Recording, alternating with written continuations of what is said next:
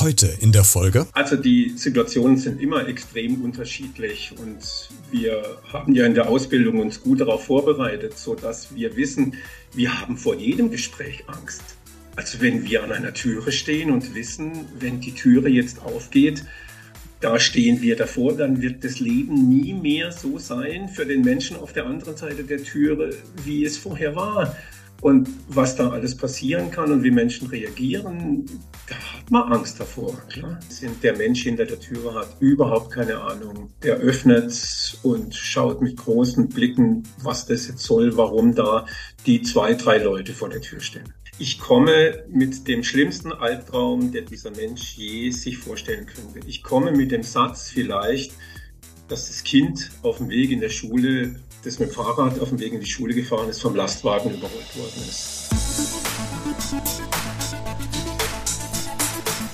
Beredet.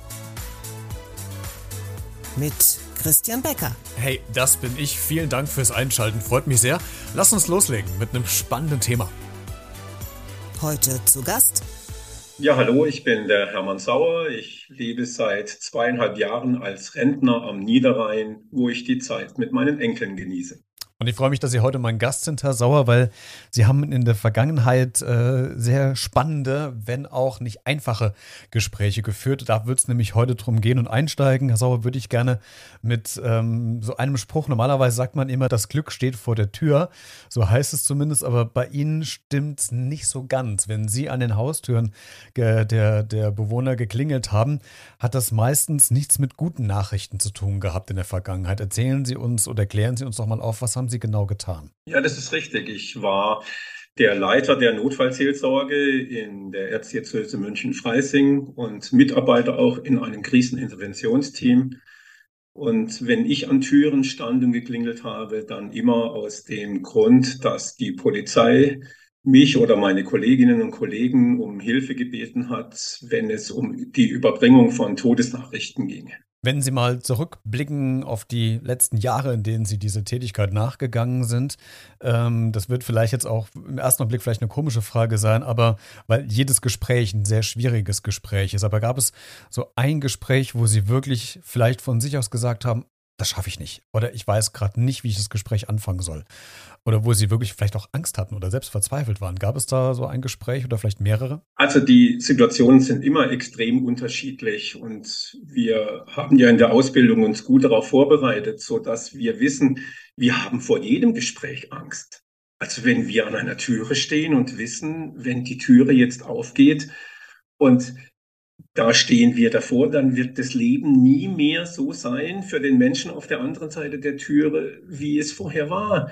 Und was da alles passieren kann und wie Menschen reagieren, da hat man Angst davor, klar. Nehmen Sie uns mal so ein bisschen mit, wie bereitet man sich auf solche Gespräche vor? Sie haben ja eben gerade gesagt, dass Sie ja selbst auch eine Ausbildung dahingehend ja auch genossen haben. Das braucht ja auch eine Vorbereitung. Man kann ja nicht einfach mhm. klingeln und die Tür aus geht auf, wo man sagt, ähm, das und das ist gerade vorgefallen. Wie, wie wird man auf so ein Gespräch vorbereitet? Wie lange dauert das? Wie muss ich mir das vorstellen? Also im Prinzip geht die Ausbildung von Menschen, die in der sogenannten psychosozialen Notfallversorgung arbeiten, die also als Notfallseelsorger oder als Kriseninterventionsteams Mitarbeiter dabei sind, äh, deutschlandweit gleich. Das sind 120 Unterrichtseinheiten, Theorie, dann je nachdem äh, ein Jahr Praktikum mitfahren mit ganz erfahrenen Leuten und dann wird man selbst auf die Straße gelassen. Und gerade bei den Todesnachrichten lernt man eben im Vorfeld schon mal, was passiert denn an Notfallreaktionen im Kopf der Leute, denen dieser Albtraum jetzt wirklich entgegengeschleudert wird? Auf was muss man sich einstellen? Und man lernt auch ganz praktisch wie macht man das? Was sagt man da? Äh, welche Worte kann man finden und welche eben nicht? Ja, das ist so die Vorbereitung dessen, was passiert. In der Theorie und in der Praxis ist es extrem wichtig, dass wenn uns die Polizei zum Beispiel bittet, mit ihnen mitzufahren, dass wir diejenigen sind, die die Polizei vorher löchern mit all den Fragen, die wahrscheinlich die Betroffenen auch fragen werden. Wie ist es passiert? Wo ist nun der Mensch, der ums Leben gekommen ist? Kann man noch mal zu ihm? Kann man sich von ihm verabschieden? Ist es wirklich er? Ist es nicht jemand anders? Liegt da nicht ein Versehen vor? All diese Fragen stellen ja die Menschen früher oder später und da ist es wichtig, dass man das im Vorfeld versucht, mit der Polizei detailliert zu klären. Was eben so rausklingt, äh, macht, das macht man nicht alleine. Das, das ist ja mindestens immer noch mal mindestens eine Person dabei, die sie ja dann wahrscheinlich begleitet hat. Wenn es jetzt auch nicht die Polizei ist, vielleicht noch jemand, ich nenne es mal ein Kollege oder eine Kollegin von Ihnen. Mhm. Ähm, sie haben eben gerade noch Punkte genannt, auf die ich gerne noch zu sprechen kommen wollte, nämlich die Reaktion der gegenüberliegenden Person, die quasi die Haustür aufmachen. Ähm, jetzt habe ich mir im Vorfeld auch für dieses Gespräch ja natürlich auch Gedanken gemacht, okay, was passiert? Und habe mich sofort in so alten äh, oder neueren Kinofilmen gesehen, wo die Tür aufgeht und äh, man schon weiß, dass das, was jetzt gleich kommt, äh, das Leben komplett auf den Kopf stellen wird und das Fliesen drehen. Das heißt, es braucht gar keine verbale Kommunikation, sondern allein die Gestik und Mimik reicht da schon aus. Ist das bei Ihnen im Alltag auch so oder ist das so ein klassisches Filmklischee? Haben die Leute das Gespür schon, wenn die Tür aufgeht und da steht jetzt gerade natürlich Polizei? Polizei, die steht ja nicht jeden Tag vom Haus. Jetzt wird es ernst. Also welche Reaktionen kommen mhm. denn dann? Also das hängt auch davon ab, ob der Mensch in der Wohnung vielleicht schon irgendeine Befürchtung hat. Und heutzutage ist es ja so, die Leute kommunizieren ja über, im Lauf des Tages ganz viel miteinander, auch von der Arbeit, von dem Weg in die Arbeit. Man schickt nochmal eine WhatsApp, man spricht miteinander. Und dann gibt's Menschen, die sind schon hoch alarmiert, weil der Partner, die Partnerin üblicherweise immer eine WhatsApp schickt und jetzt haben wir nichts mehr gehört von ihm. Das ist was anderes. Da erleben wir schon, dass es passieren kann, dass wenn wir mit Polizisten in, äh, in Begleitung vor der Tür stehen, dass sofort ein Entsetzen da ist. Was ist passiert? Und was dann vielleicht ist, ist eine ganz große Hoffnung. Das ist jetzt die Polizei und der Notfallseelsorger und die sagen mir, mein Mann hatte einen Verkehrsunfall, liegt im Krankenhaus und ich soll schnell kommen. Und aber die ganz, und meiner Meinung, meiner Erfahrung nach, die meisten Fälle sind, der Mensch hinter der Türe hat überhaupt keine Ahnung. Der öffnet und schaut mit großen Blicken, was das jetzt soll, warum da die zwei, drei Leute vor der Tür stehen. Wie gehen Sie in so ein Gespräch rein? Das ist ja, wie haben wir eben schon anklingen lassen, die Tür geht ja auf und man sagt nicht sofort, dass ich habe schlechte Nachrichten für Sie, denke ich mal, sondern Sie werden sich wahrscheinlich vorstellen, die Person darauf vorbereiten, dass ist was passiert. Ich würde Sie gerne darüber wahrscheinlich in Kenntnis setzen. Also wie, wie fangen Sie denn so ein Gespräch an? Schön wäre es, wenn man das so schön verpacken könnte. Sie müssen sich mal überlegen, ich komme mit dem schlimmsten Albtraum, der dieser Mensch je sich vorstellen könnte. Ich komme mit dem Satz vielleicht, dass das Kind auf dem Weg in der Schule, das mit dem Fahrrad auf dem Weg in die Schule gefahren ist, vom Lastwagen überrollt worden ist. Wie soll ich das verpacken? Soll ich sagen, jetzt müssen Sie ganz stark sein, jetzt setzen Sie sich erstmal hin, holen Sie sich erstmal ein Glas Wasser. Sie merken, das, das passt doch gar nicht, sondern der Albtraum ist passiert und muss direkt kommuniziert werden. Also im Prinzip gibt es einen geradezu Standardablauf. Natürlich sage ich, mein Name ist Hermann Sauer. Kann ich kurz rein, kann ich reinkommen? Weil man ja dem Menschen die Nachricht nicht unbedingt in einem Hausflur übergeben möchte, wo dann das halbe Haus noch mithört. Aber spätestens das scheitert schon immer daran, dass die Leute sagen, nein, warum, was ist los? Und dann habe ich natürlich nicht die Chance zu sagen, ach bitte lassen Sie mich doch erstmal rein, wissen Sie, die Nachricht ist ganz schlimm, sondern dann versuche ich noch zu klären, habe ich tatsächlich diesen Menschen vor mir, dem ich die Nachricht überbringen will. Das ist auch ganz wichtig. Es könnte ja die Putzfrau sein. Eine Frau, von der ich glaube, es ist die Frau XY. In Wirklichkeit ist es die Putzfrau und die hat auch einen Sohn. Und ich würde der Putzfrau die falsche Nachricht überbringen. Also kann ich bitte reinkommen? Wenn es Nein heißt, dann gleich weiter. Sind Sie die Frau XY? Sind Sie die Mutter vom Michael, Thomas, Christian, sonstiges? Ich muss Ihnen leider mitteilen, dass Ihr Kind tödlich verunglückt ist. So mehr, alles andere hat keinen Sinn. Es, es, ich kann nicht den Albtraum leichter machen dadurch, dass ich vorher noch eine bequeme Situation schaffe, dass wir uns vielleicht irgendwo an den Küchentisch setzen. Das ergibt sich jetzt dann. Das ergibt sich jetzt aufgrund der Reaktion dieser Frau, die ganz unterschiedlich sein kann, äh, dass wir dann in die Wohnung gehen und dann vielleicht am Küchentisch sitzen. Hm. Und das ist ja der Punkt, den ich auch gerne mit Ihnen äh, noch sprechen würde, das ist ja nicht nur die Übermittlung von äh, Todesnachrichten, nenne ich es mal in Anführungszeichen, sondern ja auch quasi auch die Begleitung nach dem Überbringen der Nachrichten. Das heißt, sie sind ja nicht dann direkt weg, sondern die haben ja noch eine, eine weitere Verantwortung. Wie, wie, wie muss ich mir das vorstellen? Weil ich habe die Situation toll oder toll zum Glück noch nicht durchmachen müssen. Aber ähm, wie geht es denn weiter? Sie haben jetzt diese Nachricht übermittelt, Sie sitzen jetzt beispielsweise am Küchen, Küchentisch, die äh, Angehörigen, Hinterbliebenen haben die Fragen gestellt. Ähm, wie läuft die Betreuung weiter? Wie, wie muss ich mir das mhm. vorstellen? Also jetzt kommt dann die eigentliche Arbeit von Notfallseelsorgern. Dann, weil normalerweise ist die Arbeit von Notfallseelsorgern, wir werden gerufen, meist im Zusammenhang mit plötzlichem und unerwartetem Tod. Und aber wir kommen und da ist es passiert und die Angehörigen wissen schon Bescheid. Also jemand hat sich das Leben genommen zu Hause, jemand ist zu Hause umgefallen, hat einen Herzinfarkt und dann werden wir ja gerufen. Also jetzt nach der Überbringung der Todesnachricht passiert die eigentliche Arbeit. Und die eigentliche Arbeit hat so eine Überschrift, die heißt, wir sind dazu da, Menschen aus ihrem psychischen Notfallprogramm, das normalerweise abläuft, rauszuholen, sie wieder zu stabilisieren, sie handlungsfähig zu machen, damit sie selber die nächsten Schritte gehen können, die jetzt auf sie zukommen. Also wir sind nicht die, die kommen, um zu trösten, sondern um zu stabilisieren. Wobei das eine das andere ja jetzt nicht ausschließen äh, muss.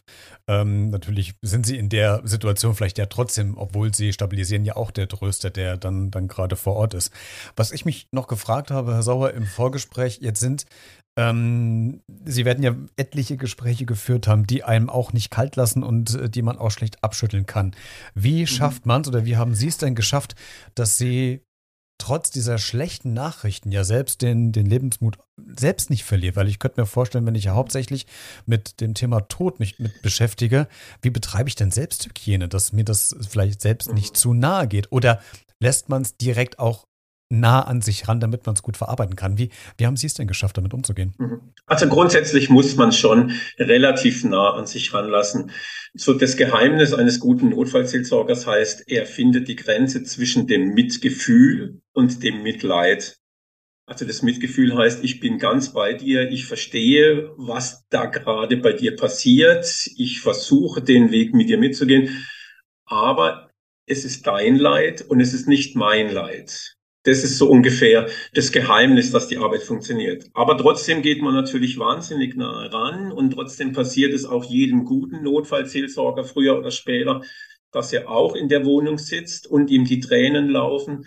Und das Professionelle heißt, sehr bald zu merken, dafür bin ich nicht da. Ich bin nicht dafür da, mit dir jetzt zu weinen. Da schauen wir mal, wer mit dir weinen sollte. Mensch, vielleicht hast du eine Freundin, vielleicht hast du eine Schwester, vielleicht hast du eine Oma oder ein Opa, die wir jetzt mit ins Boot holen. Die sollen mit dir weinen. Ich bin der, der mit dir sucht, wer jetzt mit dir weinen könnte. Also das ist das eine.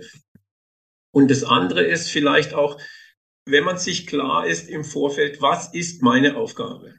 Meine Aufgabe heißt es, da ist was ganz Schreckliches passiert, da läuft ein Notprogramm in einem Menschen ab, und ich versuche den Menschen da wieder rauszuholen. Dann fährt man nach zwei, drei Stunden vielleicht nach Hause mit einem, das klingt jetzt blöd, aber Erfolgserlebnis. Mit dem Gefühl, es war gut, dass ich da war. Nie im Leben wollte ich mit dem Schicksal dieses Menschen tauschen. Der tut mir wirklich leid, dass er dieses Schicksal hat.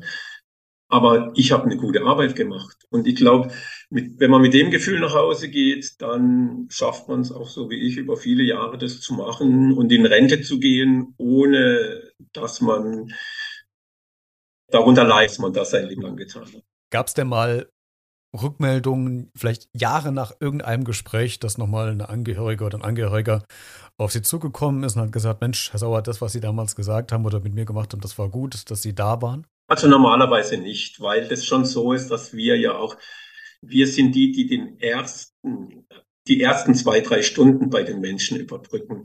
Das heißt, irgendwann erinnert sich der Betroffene, da war einer da und es war gut, dass er da war. aber oftmals wissen die nicht mal mehr den Namen und von welcher Institution. Wissen Sie, das sind so viele Menschen in der Wohnung.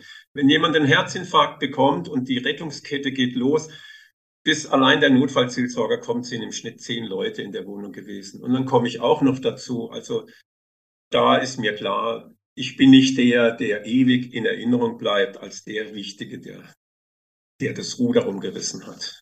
Warum haben Sie sich damals entschieden, in dem Beruf zu arbeiten? Naja, das ist so, ich bin ja vom Hauptberuf katholischer Diakon gewesen und war normal in einer Gemeinde tätig. Äh, und das Arbeiten mit Menschen war für mich schon immer eine gute, äh, sinnstiftende Arbeit. Und dann war es so, dass in einem Ort, in dem ich war, die örtliche Feuerwehr, äh, mit denen ich gern zusammen war, äh, mir angeboten hat, dass ich bei ihnen die Ausbildung machen kann zum aktiven Feuerwehrmann. Ich hatte den Vorteil, ich habe vor vielen, vielen Jahren bei der Bundeswehr den Lkw-Führerschein gemacht und das ist für die Feuerwehr immer eine ganz tolle Geschichte. Also habe ich die Feuerwehrausbildung mitgemacht und bin dann anschließend sehr oft mit der Feuerwehr ausgerückt. Und bei uns ist eine Autobahn gewesen in der Nähe von München, die sehr viel befahren und mit sehr vielen schrecklichen Verkehrsunfällen war. Und da habe ich damals schon gemerkt, dass ich zwar bei der Ölspur beseitigen und bei Fahrzeugen aufräumen gut mithelfen kann, aber noch viel besser hinterher, um mit den Feuerwehrkameradinnen und Kameraden das aufzuarbeiten, was sie da erlebt haben und wie heftig diese Einsätze waren. Und das war dann eh mein Schwerpunkt und dann hat sich das irgendwie fast zufällig gegeben, dass die Stelle der Notfallseelsorge frei wurde und dann hat man mich gefragt, ob ich das übernehmen möchte.